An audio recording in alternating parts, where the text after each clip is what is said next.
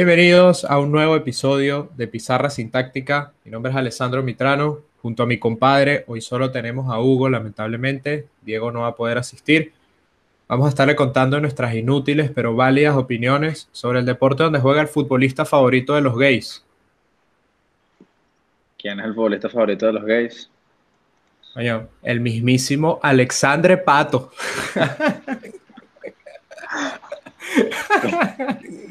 Bueno, estuvo bueno. Por lo menos se mantiene la expectativa. ¿Cómo estás, Mitrano? Un saludo para ti, para toda la gente que nos ve. Hoy sí animaditos, que nos dijeron que en el episodio pasado y que estábamos con ganas de dormir. Hoy vengo con ánimo. Coño, sí, hay que, hay que subir esos ánimos. La semana pasada estábamos golpeados, hoy yo estoy golpeado también, pero voy a tratar de, voy a tratar de no mostrarlo tanto. ¿Sabes que el mejor amigo o el, jugador favorito de los gays puede ser el más? El más capo, Ronga. El más, pato. Ah, también. Jugador de, jugador de Macedonia, crack. Macedonia del Norte. Macedonia del Sur no juega. Hoy Diego no nos va a poder acompañar y queríamos sorprenderlos con el señor que está detrás de cámara que nos edita todo aquí, pero lamentablemente es un fenómeno y todos los domingos a las cinco y media tiene algo que hacer y no nos puede acompañar. Y llega tarde, llega tarde. Bueno, hoy, hoy va a tener que trabajar el doble, para que lo sepa. Ya vas a ver por qué. Pero bueno. es. No sé qué te parece si vamos pasando a la pizarra del día.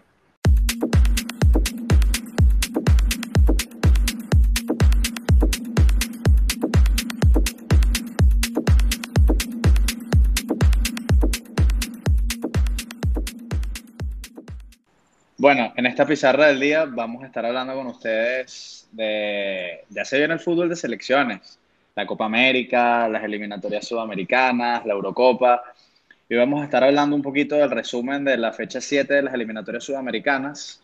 Después vamos a entrar en la previa de la siguiente jornada que se disputa este martes. Y por último vamos a entrarle a la Eurocopa.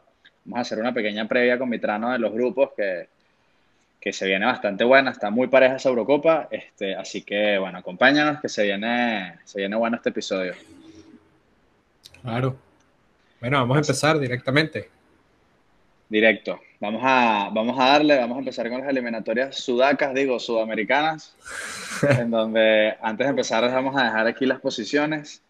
Como verán. Ya, ya, espera. Antes de que, antes de empezar, recuerden seguirnos suscríbanse a nuestro canal de YouTube, den like, comenten.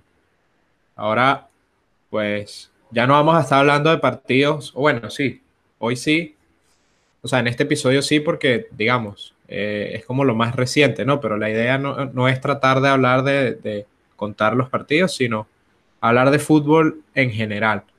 Entonces, si quieren que sigamos haciéndolo, coño, apóyennos, ¿vale? ¿Qué dices tú, Hugo? Coño, dile a la gente que nos apoye, porque yo estoy harto de que no nos apoyen. Sí, sí, manda, no, no, regañas, a la, no regañas a la audiencia, ¿vale? Apóyanos, un like no cuesta nada. La interacción nos hace crecer, crecemos todos como crece la vino tinto en cada partido que disputa. Claro. Algún día, o sea, si seguimos, en, si seguimos así, para el 2040, capaz la vino tinto clasifica al mundial. Cuando juega la Vinotinto jugamos todos los venezolanos. Así que sin duda nos pueden apoyar. Pero bueno, nada, sin más preámbulos, vamos a dejarles aquí la, la foto de las posiciones de las eliminatorias sudamericanas, donde después de cuatro partidos, bueno, Brasil y Argentina, como era de esperarse, lideran la tabla con 15 y 11 puntos respectivamente. Después viene Ecuador, que no sé cómo está haciendo, pero da, va de tercero con 9 puntos y compite en todos los partidos. Luego un triple empate entre Paraguay, Uruguay y Colombia con 7 y después está el resto que, sorprendentemente está Chile en la parte baja de la tabla. Así que bueno, Mitrano, ¿qué te parece si comenzamos por el partido que fue para mí el más interesante de la jornada? El Argentina-Chile que se disputó en Santiago del Estero, en el estadio único. Madre de ciudades que inauguraron con una estatua enorme de Maradona. Qué grande Maradona. Claro, el 10. El 10. Ese es un producto de persona. Ese es un producto de persona, como diría Julito. ¿Qué te pareció ese partido? ¿Quedó uno a uno, partido parejo? ¿Cómo lo viste? Bueno, yo para mí Argentina fue muy superior. Eh, lo que pasa es que, claro, Chile cuando, cuando juega contra Argentina, yo no sé qué le da, se ponen todos, o sea, como que verga, no, no, tengo, no tengo un chiste para hacer, pero lo que te puedo decir es que Chile cuando juega contra Argentina tienen mejores, mejores vinos que los argentinos también. Se lanzan. Este... yo, creo que a, yo creo que a Vicky Costa no le gustó ese partido. Argentina partió superior y de la nada Chile, Chile entró en partido, le empató el juego con una pelota parada, pero en el segundo tiempo Argentina no se, no se vio sólida. En el primer tiempo sí, tuvo una muy buena media, primera media hora, pero la verdad que para el equipo que tenía y para las promesas que jugaban, no estuvieron a la altura. Fueron Messi 10 más, ¿no? En verdad. O sea, yo, yo lo que vi fue que Messi tuvo por lo menos 6, 7 ocasiones y entre que los compañeros la fallaban o que las tapaba, verga, el tiro libre que le tapó Claudio Bravo, verga. Bravo. Bravo, bravo para Claudio Bravo. Bravísimo, bravo. Que lo conoce toda la vida porque jugaron juntos, pero coño, de verdad bueno, no creo que esos puntos. Eh, eh, el tema aquí es qué tanto le va a pesar eso, ese empate a Argentina. No creo que le pese mucho. Porque están bien encaminados en su, camino al mundial. Y Chile todavía jugando de memoria con esos viejos que parece que juegan desde que tú y yo no habíamos nacido y todavía Gary Medel, Arangui, Edu Vargas, Dios mío, ¿hasta cuándo? bueno, hablando de viejos, ya después vamos a estar hablando de viejos, ¿no? Cuando hablemos del partido de Bolivia, pero. Ajá. Tú te pones a ver y tú dices. ¿Qué bolas? que la Vinotinto le ganó, le ganó a, Chile. No puede ser.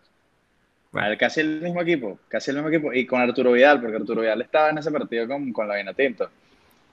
Y sorprende que Chile sí juega contra Argentina a otra velocidad. Parece que, que, tienen. Eso, se convirtió en un clásico moderno aquí. Literal. Después de esas dos finales de Copa América, creo que Chile ya no quiere perder ningún partido contra Argentina, porque si no van a empezar. En lo que pierdan uno, empiezan a perder todos. Eso, eso yo creo yo. Así es. Pero bueno, nada, este, Messi, la verdad, como siempre, cargando su selección. Yo creo que no hay calificativos para el 10. Y bueno, la verdad que el recambio de Argentina me pareció cualquier cosa. Entraron Nahuel Molina, Julián Álvarez, nombres que tú dices, ¿qué es esta selección? Y Scaloni, que para mí sigue siendo un técnico que no está a la altura de, Argentina, pero como lo dijo Vicky, Vicky, lo, Vicky decía que no le gustaba el entrenador, pero que se había ganado su confianza, pero la verdad es que sigue sin convencer y después el martes les toca ir al calor de Barranquilla con público, imagínate tú en Sudamérica con público. No, vale. bueno, y, contra Colombia, o sea que ese partido va a estar bueno contra Colombia, que tiene la situación social que tiene, y van a meter público. Tú te vas a imaginar cómo van a estar a las afueras del estadio las protestas. Increíble. No, y yo lo que me imagino también es que, o sea, por lo menos no les va a pasar como les pasó a River, que, marico, que 20 contagiados de COVID y tuvieron que jugar con el portero. Esta vez sí va a jugar el portero que es en Colombia. Así es. Pero bueno, esa, es la noticia. Ganó, eh, Argentina y Chile no pasaron del empate y el equipo argentino está bajo la lupa porque tiene que mejorar. Tiene que mejorar, le toca un partido duro, vamos a ver qué sale. Pero bueno, vamos a seguir con la, con la secuela de partidos de esta semana. Vamos ahora a meternos con Brasil-Ecuador, que jugaron en Río de Janeiro. Este, y Brasil ganó 2 a 0. Un partido que yo vi nada más el primer tiempo, pero que Brasil, sorprendentemente para un equipo que, si es lo mejor que tenemos en el continente, estamos a años luz de volver a ganar un mundial. Sí. A años luz. O sea, un equipo que tiene a Fred, el del Manchester United, a Danilo de lateral derecho, a Militado de central, a Lucas Paquetá. No, no, no, Eso te iba a decir. Yo vi a Paquetá ahí y yo dije, ¿qué coño hace Paquetá aquí? No, imagínate, imagínate cuando tú, cuando está, tú eres Gabriel Jesús o Firmino, que lleva jugando toda la temporada en Premier, capaz no en un nivel muy alto, pero, pero que el delantero centro sea Gabigol. Gabriel Barbosa. Ah, no te puedes llamar Barbosa. no te puedes llamar Barbosa. Richarlison. Richarlison, que los colombianos donde estaba viendo en Gol Caracol, decían Richarlison, el compañero de James. Sí, son, son buenos amigos, son buenos amigos. Eh, un saludito a, James Rodríguez que no fue convocado. Ojalá no tuviesen convocado hace tiempo, pero bueno. Pero yo te pregunto, ¿por qué, por qué Brasil, a Brasil no le gana a nadie con ese equipo tan, tan normal. ¿Qué crees tú que pase? Coño, para mí Brasil tiene un tema que es que ya no tienes una estrella como quizás lo más cercano a Ronaldinho puede ser Neymar y no tienes un 9 como Ronaldo el fenómeno. O sea, tú lo dijiste, Gabigol de titular. ¿Sabes? Es como que ¿Qué coño hace Gabigol ahí? Ni él sabe qué hace en la selección. Y da la sensación de que a pesar de que Brasil cada parón, cada fecha FIFA mete un equipo peor que el anterior y todavía sigue caminando las eliminatorias. Cinco partidos, cinco victorias, casi no le han hecho goles. Bueno, pero también, también tiene, también, o sea, dentro de todo, la estructura o el esqueleto que es eh, Ederson o Allison en el arco, eh, una buena pareja de laterales un mediocampista como Casemiro que te rompe todo y Neymar que de vez en cuando te saca una jugada y te define un partido, la tienen. O sea, talento hay. Lo que pasa es que a la hora de llegar a los mundiales... No tiene vida. Eh, no, no, no va a llevar vida, pero ni a coñazo. Tú metes a Brasil en esta euro que se viene y yo creo que no pasan de cuartos de final. No. Posiblemente. Obviamente estamos especulando, pero paquetá es un paquete. Sí. Richarlison, Richarlison, de verdad que no, no, no puedes jugar el fútbol, por favor, te lo pido. Yo, te preguntaría, ¿para qué está paquetá? O sea, como ¿para qué está? Y, y, después te encuentras con, no Alessandro, sino Alex Sandro del lateral izquierdo. Alexandro es el mejor lateral izquierdo que tiene Brasil hoy en día. Preocupante. ¿eh? Prefiero, prefiero, taglia, prefiero Tagliafico y, sobre todo cuando ahí pasó gente como Marcelo, eh, Roberto Carlos, imagínate tú, ¿no? tener que jugar con Alexandro por la izquierda. Así es. Pero eh, ¿qué, te, puedo decir? Pero aún así, aún así, o sea, aquí, aquí está otro debate que, recuerdo que tuvimos al principio en los orígenes de Pizarra Sintáctica, que, que hablábamos de que en Conmebol hay, menos nivel que en... Bueno, yo decía que en Conmebol hay menos nivel que en, la, en la UEFA. Y esto es un claro reflejo, o sea, hasta con las peores selecciones de Brasil, Argentina, porque hay que estar claro, estas selecciones no le llegan ni a los talones a, otras selecciones que tuvieron en el pasado, que tuvieron en el pasado estos países. Y aún así están ahí, están de primeros. Y por eso es que cuando salen del continente no, no van para el baile, porque aquí caminan, caminan por jerarquía, por, por historia, pero sales del continente, disputas los mundiales, el, último mundial Brasil era el único sudamericano entre los mejores ocho, cayó con Bélgica, me acuerdo, con un partido donde sí se merecieron algo más, pero, pero al final no me les alcanzó. Y aún así siguen, Ecuador creo que es uno de los equipos revelación de las eliminatorias porque cambiaron de técnico, no se veía por dónde, contrataron a Jordi Cruyff, Carajo estuvo como tres días en, la, en el cargo, se fue y trajeron a Gustavo Alfaro y desde que trajeron a Alfaro, Ecuador ha venido trabajando y se ha posicionado, va de tercero y compitió, le compitió a Brasil, estuvieron casi 60 minutos 0-0 con situaciones no tan claras, pero por lo menos compitiendo y creo que ese era el objetivo que tenían los ecuatorianos. Es un equipo muy joven, el de Ecuador también, hay que decirlo. Hay que decirlo, al igual que, como ya hemos hablado de los clubes de Libertadores, eh, Independiente del Valle, Liga de Quito, hemos hablado de esos equipos acá y me parece interesante que estén siguiendo porque muchos jugadores son del torneo local. Sí, eh, en, Ecuador. Son de la, base, de la base Independiente del Valle. Muchísimo. Y eso, eso es lo que se espera o lo que esperarían o lo que hemos hablado también de que sería como que una manera de desarrollar el fútbol nacional en cada país que, bueno, sobre todo en Venezuela, hablamos desde nuestro espacio porque es lo que conocemos y es lo que más hemos visto, ¿no? Y si te pones a ver el mérito del entrenador, porque casi todo el titular de Ecuador juega en América. Casi todos, en México, en Argentina, en Ecuador, algunos en Brasil, pero la mayoría juega aquí y armaron un equipo que solamente juega aquí. Yo creo que nombre por nombre, hasta la propia Vinotinto tiene mejor plantilla que, Ecuador, pero Ecuador sabe jugar más en equipo. Claro. Claro, porque es que si, si juegan, eso es como en FIFA, ¿sabes? Ellos tienen química, juegan en el mismo club, son del mismo país, esa línea está verde ahí. Tal cual. O sea, ese Ultimate Team está volando. Tal cual. Imagínate, tienen un árbol en la saga como Arboleda, un carajo que lo quiere todo el mundo, Angelo Preciado, es demasiado apreciado por todo el continente también. No, un equipazo tiene que ver. Y un tipo que Oye. salió, un tipo como Enero Valencia que lleva años desnudándose en el fútbol mundial y ahorita capitanea su selección. Sí. El Impresionante. que, no, el que ya no está jugando en la selección es Antonio Valencia, ¿no? No, se retiró el Toño. Ya está. Sí. Pero sí, Coño, este, la tremendo verdad- jugador. La verdad, Ecuador tiene un equipo que yo creo, aparte con, la, con el plus de que tiene la altura de Quito, creo que si sigue empatando, empatando de visitante y sacando los puntos en casa, yo creo que se mete en el próximo mundial, si te soy sincero. Sí. Tienen todo. Aunque Vamos vamos, a ver, porque Ecuador siempre también tiene estas cosas, ¿no? Que empiezan muy bien las eliminatorias y después de la jornada 8, 9, vuelve a caer. O sea que vamos a Es estar así. pendientes ahí porque no, no a juro. Es muy predecible también.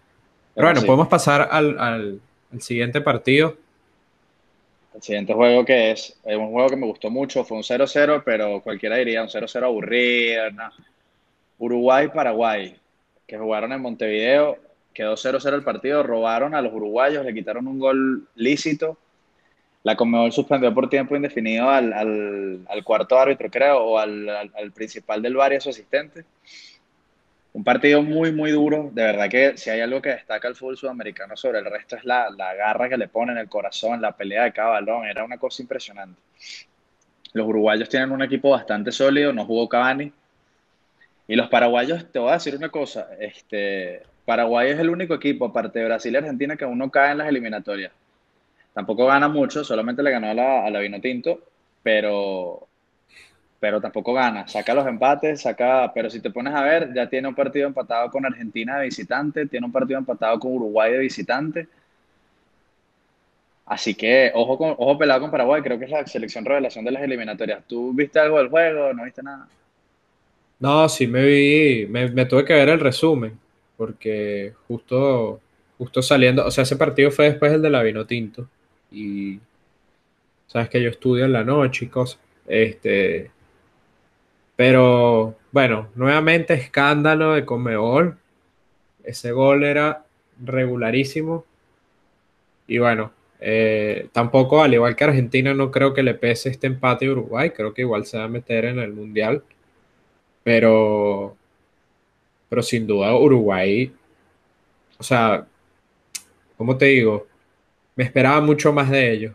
Esperaba mucho más de ellos contra Paraguay. A pesar No, de que Paraguay es un rival ladilla. Ojo con Uruguay porque no viene bien. No viene bien. Lleva dos empates seguidos en casa. Va a jugar contra la Vinotinto el martes aquí en Caracas y tiene un partido, tiene que ganar. Los dos equipos tienen que ganar. Van a jugar con el cuchillo entre los dientes porque a Uruguay le urgen puntos y a, Venezuela ni se, ni se diga, obviamente le urgen puntos. Uruguay tiene puntos bastante altos como son Fede Valverde, José Jiménez, este, Muslera se lanzó una tajada también. Muslera, que también tiene jugando desde el siglo pasado y todavía no se retiran, chamo. Que, que- y dígame Martín Cáceres. Marico. Ese sigue vivo todavía. Es Está un- jugando en la una- Fiore, ¿no? Es un ancestro. Y lo pusieron de central ahorita en la selección.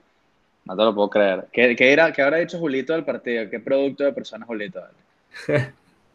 Coño, no, no pude hablar con él de eso, pero le mandamos un saludo. Este, ya lo vamos a tener por acá, me imagino, cuando, cuando juegue Venezuela-Uruguay. Algo, algo tendremos que hacer con él para Seguramente, Para seguramente va a decir que no, que el bar, que Conmebol, que es un asco. Típico. Sí, pero es que, marico, ese error, o sea, si hubiese sido una selección más pequeña, no hace tanto revuelo.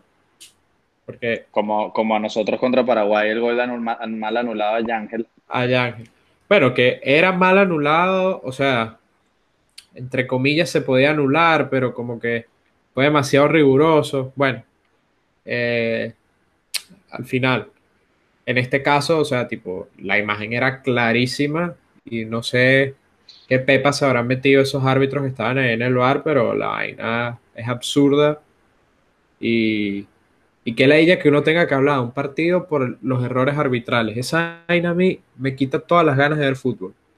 Y ojo, eh, ¿qué papel está haciendo el Toto Berizzo con Paraguay? No se habla mucho de él, pero tiene jugando su equipo muy bien. Chamo, y qué crack es Miguel Almirón, de pana. Yo, yo quisiera que la Vinotinto tuviera un jugador así. Qué jugador, qué crack, es demasiado bueno. Se come la cancha siempre, corre, saca faltas, saca amarillas. Es demasiado bueno ese tipo, demasiado bueno. Sí, sí. Marico, y corre los 90 minutos, es impresionante. Es, es una máquina ese chamo, una máquina. Larga vida, Miguel Almirón. Te apoyamos aquí, Yo creo que es el más destacado de Paraguay, pero por lejos. Seguramente sí lo es. Y, y la, él y Gustavo Gómez, que es el, el, capo que tiene en la defensa. Es una cagada de central, a mí me parece una cagada de central. Ah, no, a, mí Me gusta, a mí me gusta mucho Gustavo Gómez, pero eso es debate para otro día. 0-0, no pasaron del empate Uruguay y Paraguay en el Centenario de Montevideo. Partido interesante. Vamos con otro partido que estuvo bueno. Hasta que se abrió la lata, era un asco de partido el que jugaron Perú y Colombia en, en el Estadio Nacional de Lima Perú arrancó bien, tenía que buscar la victoria. Colombia inició un nuevo ciclo con la rueda Reinaldo Rueda. Y, y, bueno, se abrió el partido por una jugada balón parado. Balón parado importante, me trilé. los partidos se están decidiendo por balón parado en casi todos los juegos. Eso te iba a decir. Hubo. Ya aquí que se me descoordinó la cámara, ¿vale? Bueno. Eh, de 11 goles que se anotaron en esta jornada, 6 fueron de balón parado contando penales y otras cosas. Tal cual, tremendo dato de Metriley, que, crack. Viste los resúmenes, viste los resúmenes, juro. No, no, me vi un post que subió con Meo.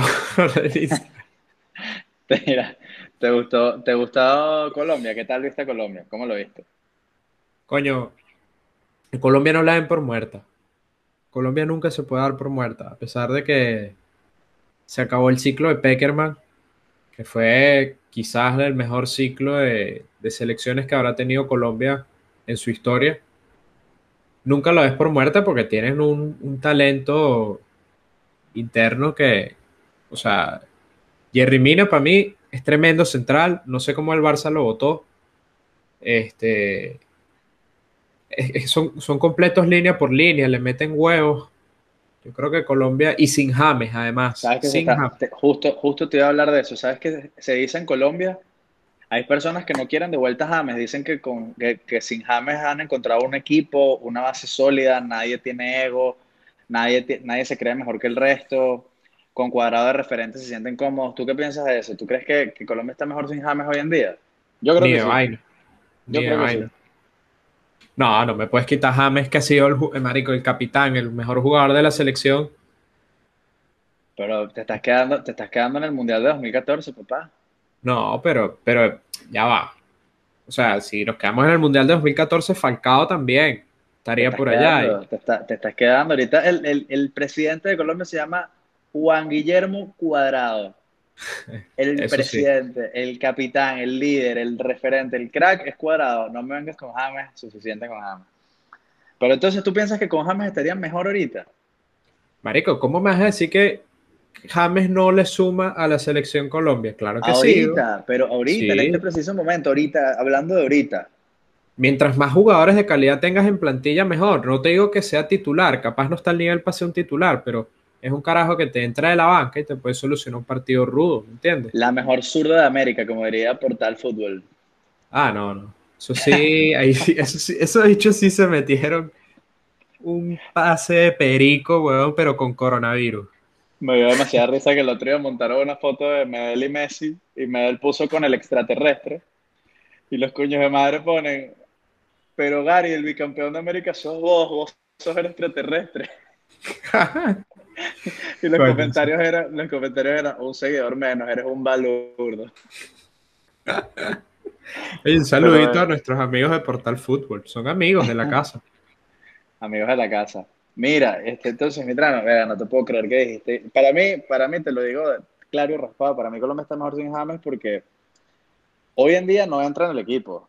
Tiene jugadores, ha encontrado jugadores como Luis Díaz, el del Porto, Cuadrado siendo referente, el papel de referente, tiene un mediocampo muy sólido. Con Mateo Uribe. Mateo Uribe y Cuellar, que lo convocó Reinaldo Rueda y se comió la cancha, fue una de las figuras del partido. Manejó al equipo desde atrás y una saga que Davison Sánchez y Jerry Mina con sus clubes son los peores centrales de la historia, pero cuando juegan con Colombia los dos se entienden de memoria y, y hacen daño. Unos laterales interesantes juegan en México, si no estoy muy seguro. Aparte de Santiago, se, se lesionó el ligamento, eh, los cruzados contra Belavino Tinto en octubre y no ha vuelto. Y no ha vuelto, fue Machís el que se lesionó corriendo con Machís, pero, pero fíjate, yo creo que Colombia se puede meter en el Mundial, pero vamos a ver, porque le ganó una Perú devaluada. Le ganó una Perú que, que ya, yo creo que Agareca no, no, no, no tiene las horas contadas en el equipo. Sí, no. Lo de Perú, después de haber llegado al Mundial de Rusia, coño, lamentable, ¿no? ¿Cómo se después, de haber llegado, después de haber llegado a una final, ellos llegaron a la final de la Copa América, el 2019. Sí. Y es casi el mismo equipo, es casi el mismo equipo. Yotun, este, ¿cómo se llama este, este tipo? Corso, Pablo Guerrero, Advíncula, Guerrero. Incluso nacionalizaron a la Padula. También. Que, vi que muchos, o sea, estaba leyendo por ahí que los, peruanos estaban molestos porque Gareca no lo metió desde el principio a la Padula. Yo te digo una vaina, para mí la Padula no es que les iba a cambiar mucho el resultado, evidentemente es un carajo que juega en Italia, eh, que le puede hacer una, puede meterte uno que otro gol, pero en general, o sea, él en Italia no ha demostrado ser la gran vaina. Entonces, si tenemos algún seguidor peruano, no confíen tanto en la Padula, que no es la gran vaina. o sea, claro y rapado. Se lo digo así mismo. confían en su guerrero. Chamo, que van a ser la mitad de selecciones de Sudamérica cuando se retiren Pablo Guerrero, Moreno Martins, Enero Valencia, Falcao, Salomón Rondón. Ospina, Marico, Ospina, Ospina es otro que lleva ¿Qué va a hacer Uruguay sin Suárez y Cavani? Pero tú no, así que, que, Maxi, Maxi Gómez y, y, Cristian Estuani son, son Ronaldo no. fenómeno. Hay uno, hay uno que juega en el Benfica, de los uruguayos. Darwin, eh, Darwin Núñez. Darwin Núñez, familia de nuestro gran amigo Andrés Núñez. Le mandamos un abrazo nuevamente. Qué, qué grande. Mira, este... este... y bueno, ya del partido de la Vinotinto, de verdad, Mitrano, te soy sincero, no quiero hablar, bro. Quiero hablar sí, no, yo me di cuenta. yo, te iba, yo, te iba, a proponer, yo pensé que tú estabas pensando en lo último para el final, lo mejor para el final. No, vamos a... vamos, a vamos a sopesarlo y vamos a meternos. Damos por concluido el resumen de las eliminatorias y vamos a meternos con la previa de las eliminatorias sudamericanas. Este martes se juega la jornada número 8. Vamos con ello.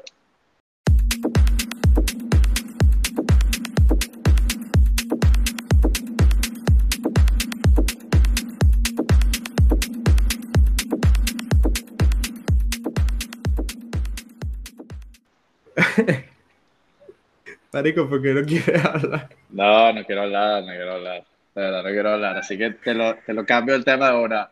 Primer partido, Mitrano. Pero mira, vamos a hacerlo, vamos a meterle una dinámica distinta. Yo te voy a decir el partido y tú me vas a usar un pronóstico. Cortica y al pie. Así, rapidito. Ok, ok. Primer partido que te pongo sobre la mesa. Venezuela-Uruguay en el Olímpico de la UCB. Uno a uno. Uno a uno. ¿Quién mete el gol de, Uruguay?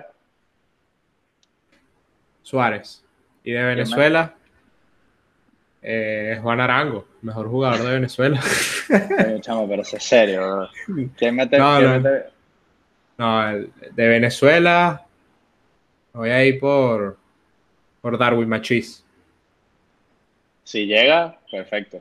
Yo creo que yo, yo, me lo voy a jugar. Yo creo que la Vinotinto tiene con qué hacerle partido a los uruguayos.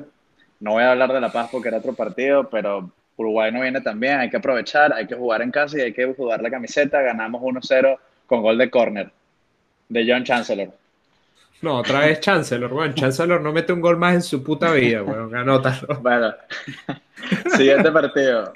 El partido de la jornada para mí, Chile contra Bolivia en Santiago de Chile. Ah, Partidazo, histórico. Partido, para verlo. ¿Cuál es tu pronóstico? Sin duda. Eh, gana Chile 3 a 1. Gana Chile 3 a 1. No te voy a decir goleadores porque no conozco a todos los jugadores chilenos. Pero mete la emoción, papá. ¿Cómo que gana Chile 3 a 1? ¿Goles de quién? Marcelo Moreno Martins hace otro gol. Sin duda, Sí, tienes que meterlo. Ese, ese hecho ya ya cuatro gol- jornadas seguidas metiendo gol, que hijo de puta, ojalá te retires pronto, me tienes harto. Maldito moreno de mierda. Verga, sí, weón. Qué feo es ese como huevo. Sí, además, Mari. Pero bueno, Es un- yo, yo creo que ojalá, ojalá, ojalá. Qué yo- yo feo voy- es. Yo me voy con Bolivia. Yo me voy con Bolivia. Yo creo que Bolivia puede sacarle un empate en la Santiago a Chile. Vamos, Bolivia. No, vale, weón. Equipo de mierda. Pero bueno. Este, tercer partido que te pongo sobre la mesa. Paraguay-Brasil. En la, en la Asunción, en el Defensores del Chaco. Paraguay contra Brasil. Oye, creo que gana Brasil, pero apretado. Eh, te puedo decir, te puedo decir, gana Brasil de penal con gol de, de Neymar, por supuesto. Y ya, 1-0 queda. Yo me la juego al 0-0 en la Asunción. Paraguay sale a defender el, result- el 0-0 y lo consigue. Verga. Mira, estoy, estoy tirando bombas hoy. Cuarto partido, Bueno. en la altura de Quito, Ecuador contra Perú. Ecuador. Ecuador gana y cuidado y no por goleada. Yo te Se digo, viene- Ecuador, ahí sí no, ahí sí no creo en la, en la sorpresa. Ecuador le va a meter por lo menos cuatro goles a Perú. Gareca dimite después del, del final del partido. Te estoy, pre- te estoy, estoy, estoy haciendo predicciones hasta la salida del técnico.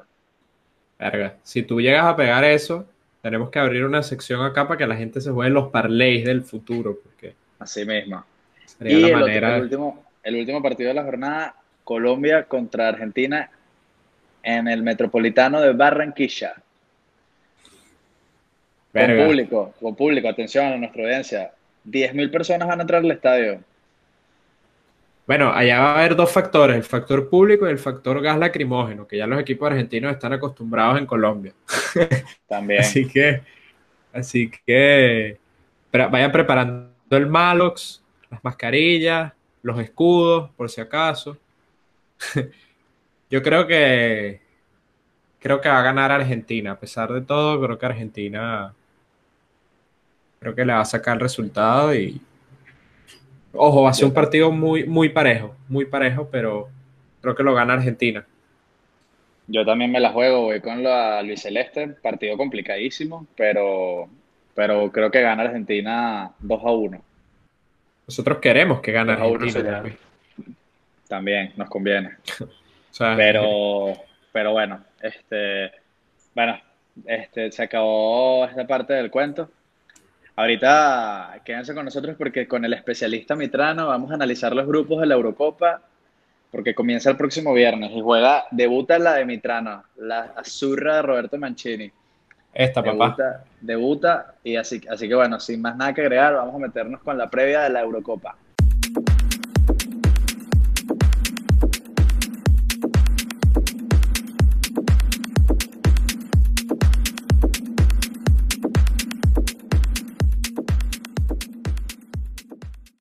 Bueno, aquí en otro nuevo episodio de Pizarra Sin Táctica vamos a, a debatir con ustedes la, la previa de la Eurocopa. Empieza el próximo viernes y yo te voy a hacer una vaina mitrana. ¿Qué euro se nos viene? ah?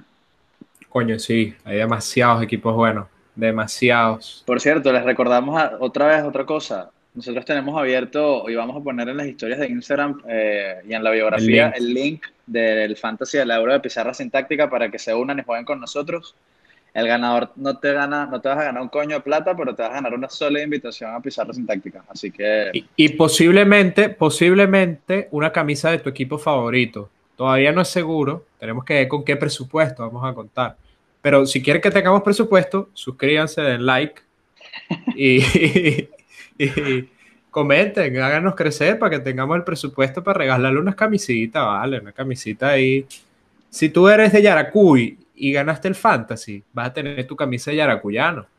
Claro. te llegará, te llegará el diciembre, pero te va a llegar. Te lo hacemos, pero No, prometemos. Le va a llegar en burro, pero la que le llega, le llega.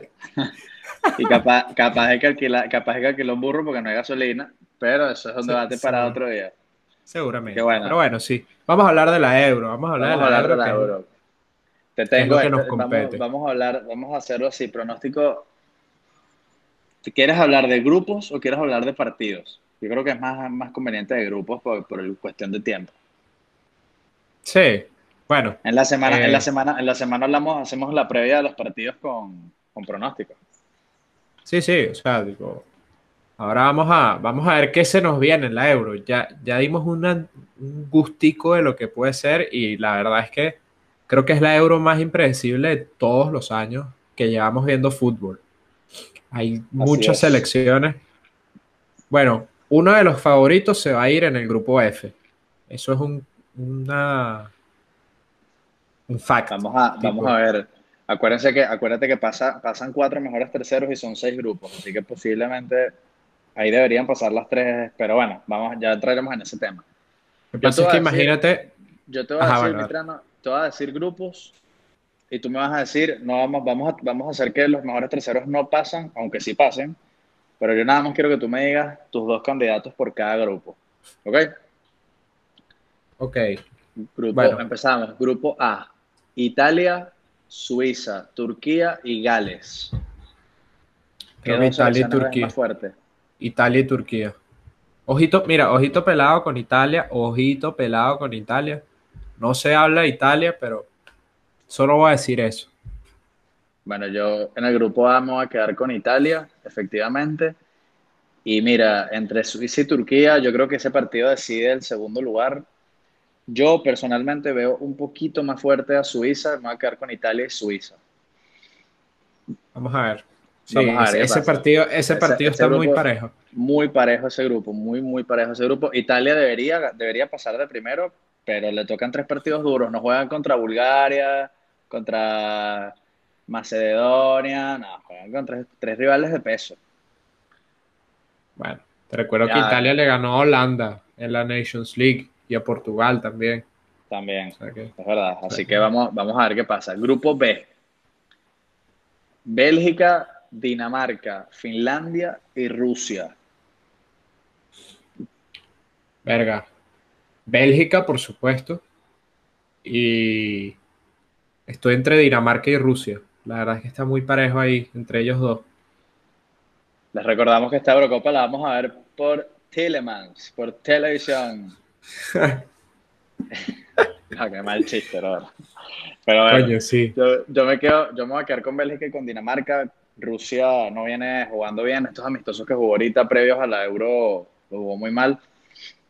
No quiere, no tiene nada que ver, pero creo que llega muchísimo mejor Dinamarca. Bueno, yo, la novia de mi hermano es rusa, así que yo quiero, yo quiero que clasifique Rusia. Capaz se mete como mejor tercero.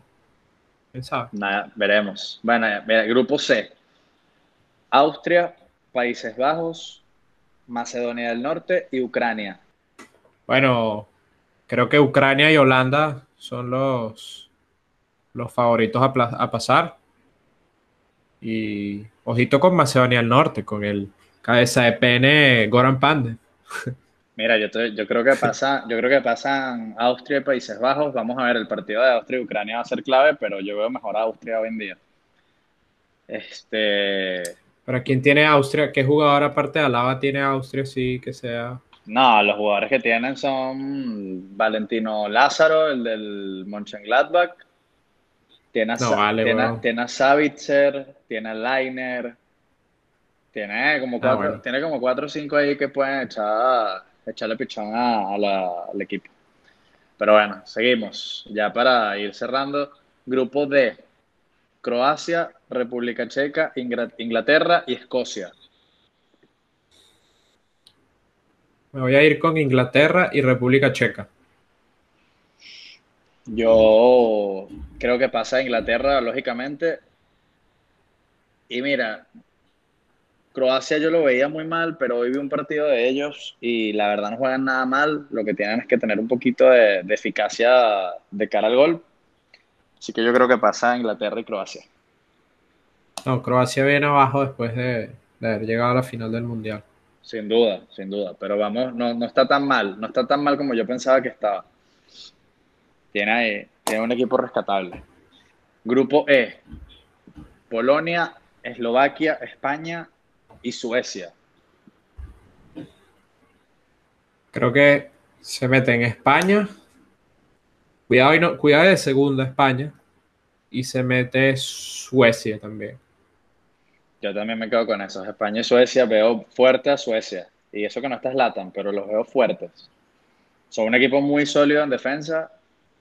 Y adelante tienen a Kulusevski, a, a Alexander Isaac.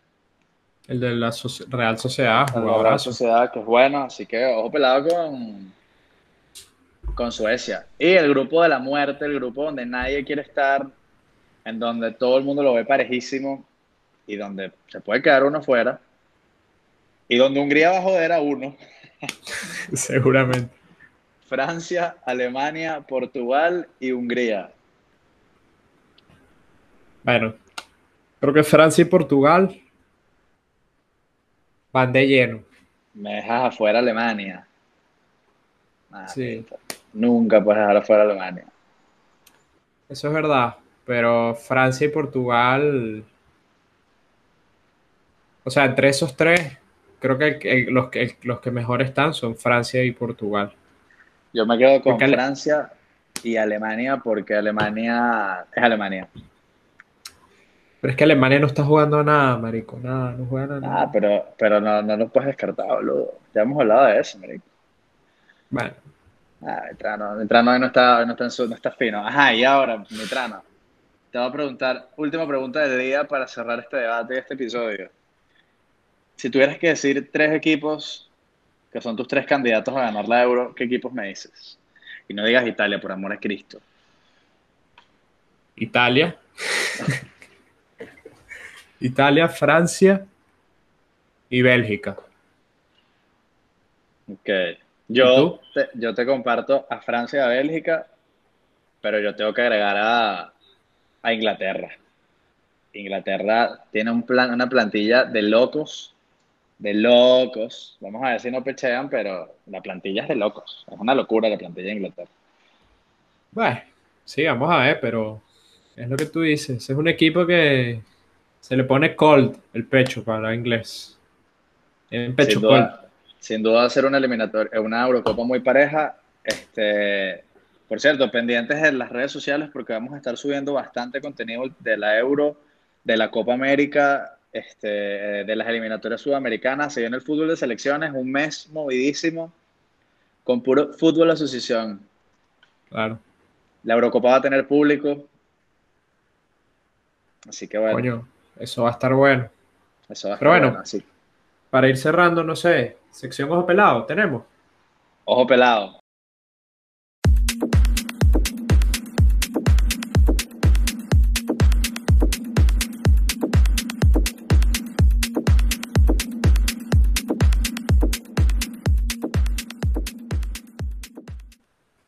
Bueno, en esta sección ojo pelado nos trajimos eh, jugadores que hayan militado en las en esta jornada de eliminatorias suramericanas. ¿Dijiste militado? Militado, que hayan militado en sus selecciones. Coño, no me corrijas así, ¿vale? Eh, bueno, mi jugador ojo pelado es el Cuti Romero, Cristian Romero, de Argentina, defensa central. Tu- Tuvo tres goles y dos asistencias esta temporada. Es un poco. Hace muchas faltas. Ah, Le han sacado 10 tarjetas amarillas en la temporada. Eh, pero, Michael, eh, o sea, en Argentina todo el mundo está excitado con Cristian Romero. Es un huevo pelado. Eh, le mete unos huevos a todos. Y, y además hace goles. Hace goles. O sea que creo que mejor, mejor central no puede haber para tener a Argentina. Además es un central joven. Creo que, creo que el Cuti Romero es el ojo pelado de toda Argentina, no solo de Mitriley. ¿Tú qué me dices? No, no, bueno, ojo pelado, aquí ya se prendió la iluminación. Este, bueno, mi ojo pelado, yo me voy a quedar con un jugador uruguayo. Seguramente Julito lo debe conocer y no le debe quedar muy bien porque juega en Peñarol. Se llama Facundo Torres, tiene 10 21 años, juega en Peñarol de Uruguay. Es un zurdito que juega de extremo.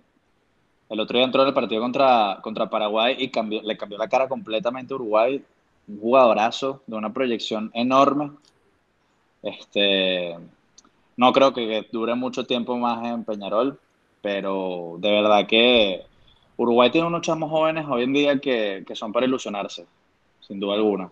No jugó a Rascaeta y no se sintió. Este chamo entró, hizo lo que quiso, le cambió la cara al equipo. Muy, muy buen jugador. Sí, bueno. pelado con Facu, Facu Torres. No es ni el niño Torres, ni Ferran Torres, ni Gaby Torres, el panameño estelar. Hizo cuatro goles ayer, imagínate. Gaby Torres. Eh, bueno, bueno. Le ganaron, a, le, ganaron, le ganaron un animal acuático, boludo. Poner anguila. Marico, 13 a 0. Bueno, pero es que hubo un poco de resultados de estas eliminatorias de CONCACAF, porque se están jugando también. Y bueno, si quieren saber cómo es el formato de CONCACAF, se pueden ir a ver el primer episodio de Pizarra Sin Táctica, donde hablamos de eso. Este, también hicimos el chiste que hasta ahora para mí ha sido el mejor de todos los chistes que hemos hecho acá, el de Antigua y Barbuda. Saludito a mi abuela. Pero bueno, hasta aquí entonces el episodio de hoy. ¿O algo más que agregar? O bueno, agregar que nos sigan en todas nuestras redes sociales. Pizarra Sin Táctica guion bajo en Instagram, Pizarra Sin T en Twitter, Pizarra Sin Táctica en TikTok. Suscríbanse, den like, denos follow en Spotify si nos escuchan de Spotify. Y, y bueno, no sé, este, síganos a Hugo y a mí también. Pueden seguirnos, no hay problema. O sea, si nos quieren seguir. O sea, a mí me da igual, yo no quiero, yo tengo mi 980 seguidores, 900 son comprados, así que por mí está bien. Bueno, Mitrano, un placer haber estado contigo. Faltó Dieguito, pero bueno, para la próxima lo traemos. Un Coño, sí. saludo a, al gordo que le salió un imprevisto a las 5 y 29 y no pudo estar con nosotros, y a Diego Parra que, que está resolviendo un tema familiar. Así que bueno, un abrazo para ellos Les y un mandamos un abrazo para, abrazo. un abrazo para ti, Mitrilea. Será hasta el siguiente episodio. Un abrazo para Malecilla desde su silla, desde el banquillo suplente. ¿Cómo no? ¿Cómo no? ¿Cómo se te va a olvidar, vale? ¿Cómo no? Disculpa. A ti no se te puede olvidar, Ella, o sea ella que no yo- lo va, ella, no lo, ella no lo va a ver igual. Así que no Bueno, te ahora se lo, voy- a decir que lo vea. Bueno, Vale, hasta, te queremos, hasta- los, que, los queremos a todos. Un abrazo. Despídete, pues. hasta luego. Chao, panas.